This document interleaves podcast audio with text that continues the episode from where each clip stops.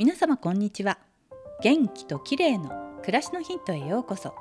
今日もお越しいただきありがとうございます。今日は鼻呼吸についてです。まだまだしばらくはマスク生活が続きそうですよね。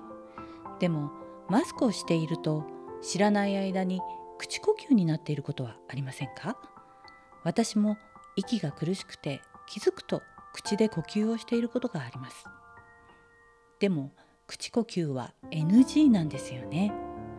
口で呼吸すると細菌やウイルスを直接体内に入れてしまうことになり風邪などの感染症のリスクが高まります。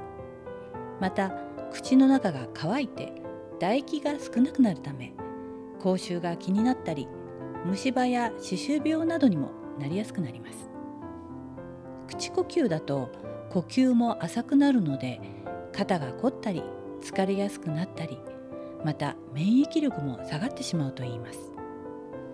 さらに怖いことに口呼吸を続けているとまぶたや頬がたるみ口角が下がっていわゆる老け顔になると言いますから気をつけないといけないですよね。口呼吸を鼻呼吸に直すには鼻から吸って鼻から吐くというのをとにかく意識して行うようにします。あとは下の位置を確認して正しい位置に戻すと鼻呼吸がしやすくなります。口呼吸をしていると下の筋力が弱り舌先が下がっていることが多いんだそうです。舌の正しい位置はどこかというと舌全体が上顎にべったりついている状態なんですね。この状態をキープすると鼻呼吸がとてもしやすくなります。下の位置に気をつけて鼻呼吸を心がけることで呼吸も深くなり元気で若々しい表情になると言いますから皆さんもぜひやってみてください。